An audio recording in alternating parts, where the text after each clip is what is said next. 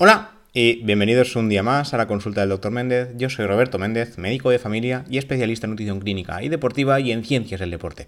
Como ya sabéis, aquí hablamos de nutrición, de deporte o de una mezcla de tantas.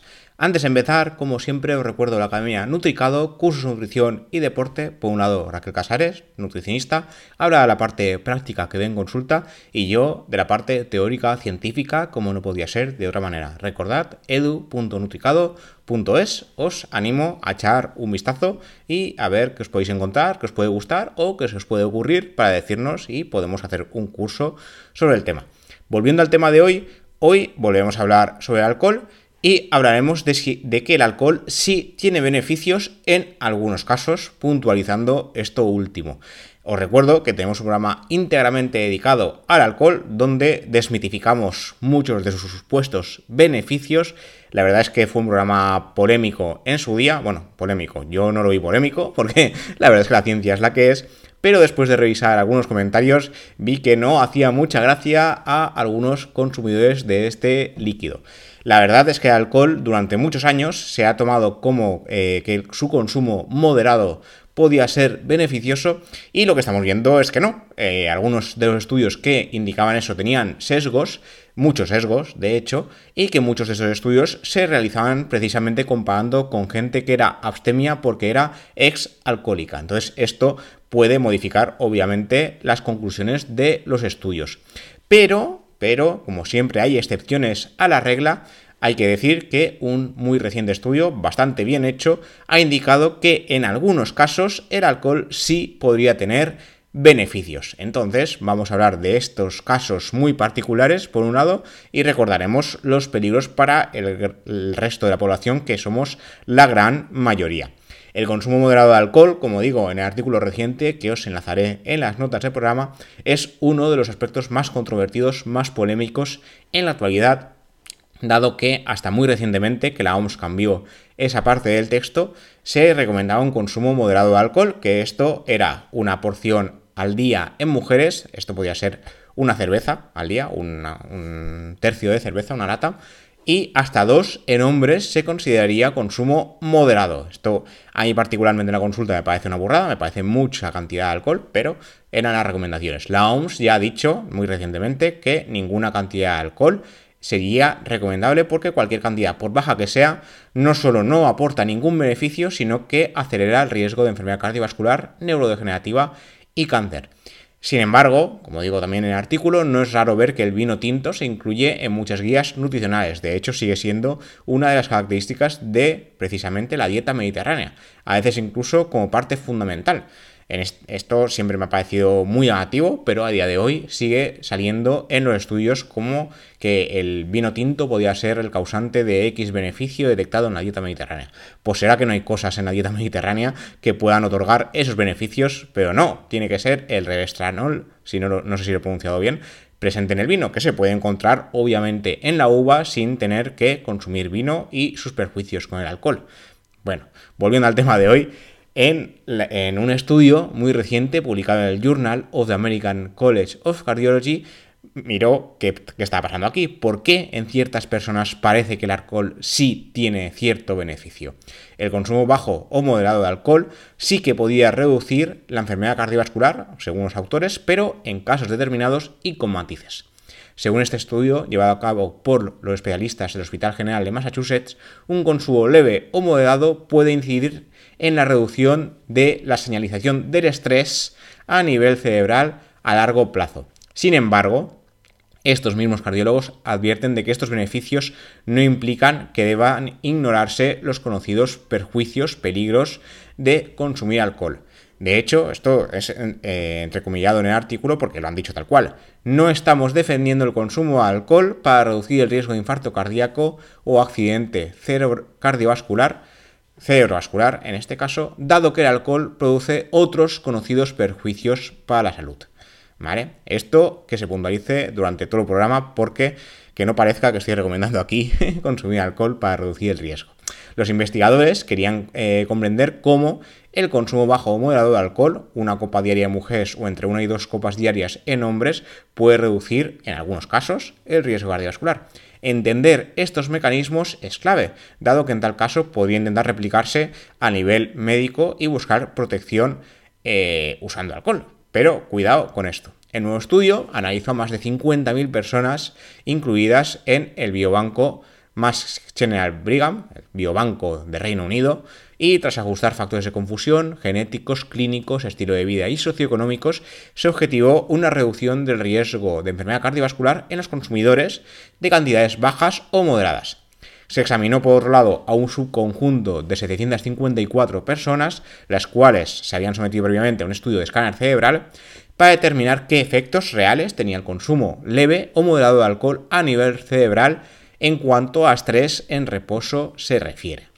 Estas imágenes detectaron una reducción de la señalización de estrés en la amígdala, la región cerebral asociada con estas respuestas en los participantes que consumían de forma leve o moderada en comparación a los abstemios. Se sabe que el alcohol reduce la reactividad de la amígdala a estímulos amenazantes, pero este sería el primer trabajo que demuestra que un consumo leve o moderado de alcohol tiene efectos neurobiológicos a largo plazo, disminuyendo la actividad de esta área cerebral.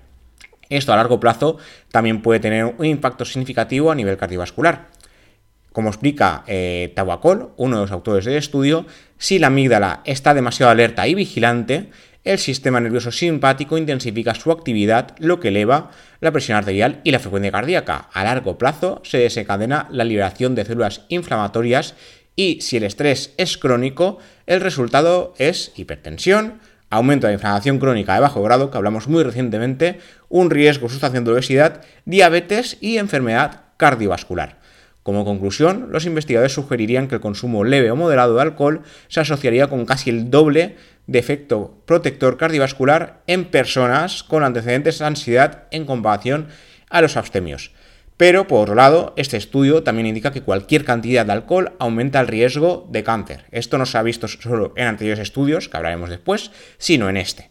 Y con mayor, a mayor cantidad de alcohol, superando las 14 bebidas semanales, es decir, más de dos diarias, se aumenta el riesgo de infarto y se reduce la actividad cerebral de forma excesiva, aumentando el riesgo de demencia, con lo cual la dosis importa y quien la consume también. En gente con antecedentes de ansiedad Parece ser que entre una y dos porciones diarias reduciría el riesgo cardiovascular, pero ojo, porque pasarnos sería malo para todo el mundo y para alguien que no sufre ansiedad y que no sufre un estrés crónico, esta cantidad de alcohol no sería beneficiosa en ningún sentido. Así que cuidado con esto, que luego se dice que el alcohol es bueno, que reduce el riesgo cardiovascular, bla, bla, bla. No, no siempre así. Si es en determinados en determinadas eh, personas. Iba a decir en determinados pacientes, en determinadas personas, porque al final pacientes somos todos.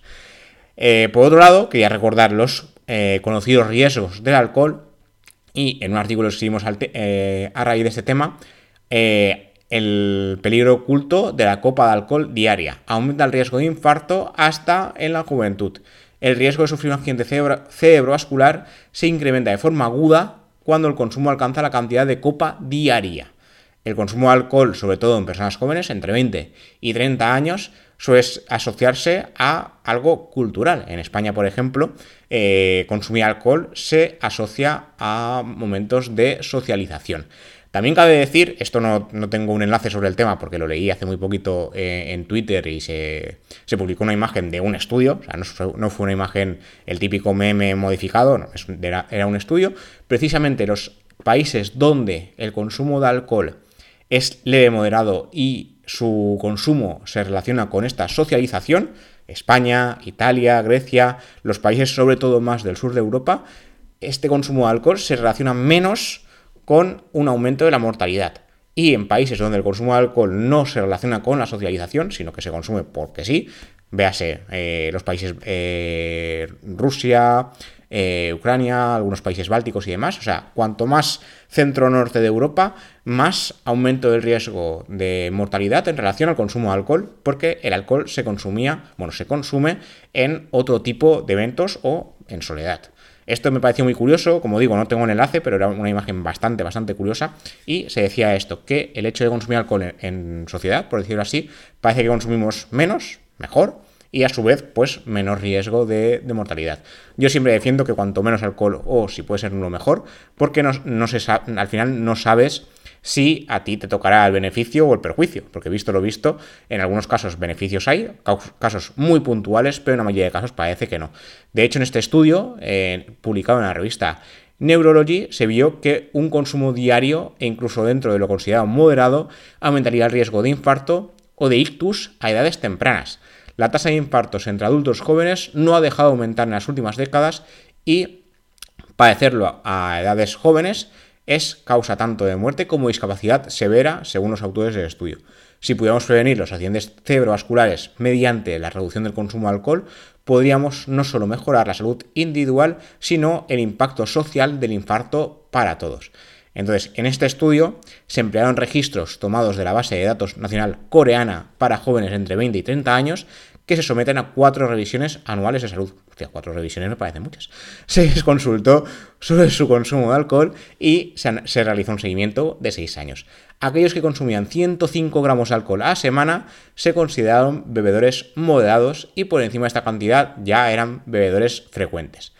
La medida equivale a una bebida alcohólica diaria o incluso un pelín más, cuyo estándar se calcula en 14 gramos de alcohol, equivalente a 150 mililitros, una copa de vino o un tercio de cerveza. Recordad que una copa de vino suele tener entre 13 y un 14% de alcohol y una cerveza estándar 4,8, 5,2, 5,4. Cuando superamos ese 5,4 ya es un tercio de cerveza, eh, digamos, potente, demasiado alcohol pero una estándar suele ser menos. Hay 3,4, 3,6, pero el estándar 4,85.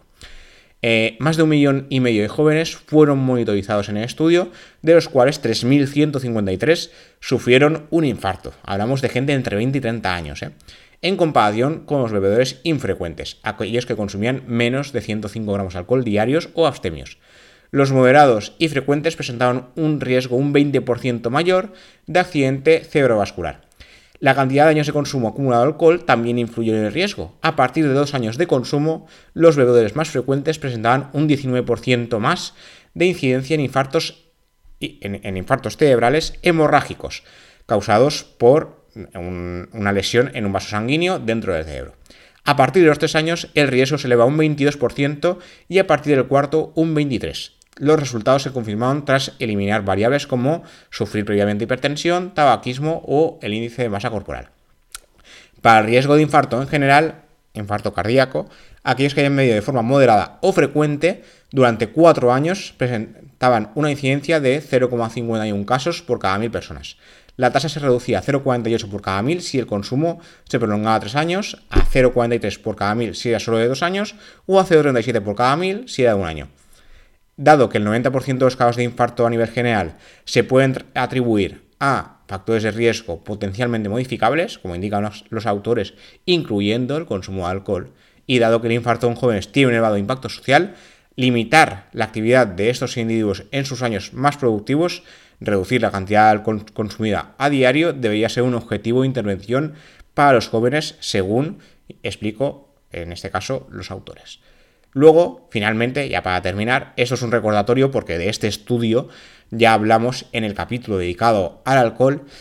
Eh, una sola copa diaria de vino al día o menos se relacionaría con siete tipos de cáncer. Que yo me acuerdo cuando escribí esto que casi me caigo de culo con, perdón, con los, el, elevado riesgo de cáncer que tiene el alcohol. Normalmente se suele relacionar el consumo de alcohol lo típico, cáncer de hígado, porque lo primero que produce el alcohol es una hepatitis, una cirrosis, fibrosis y, podemos llegar a el trasplante de hígado por culpa de un exceso de consumo de alcohol.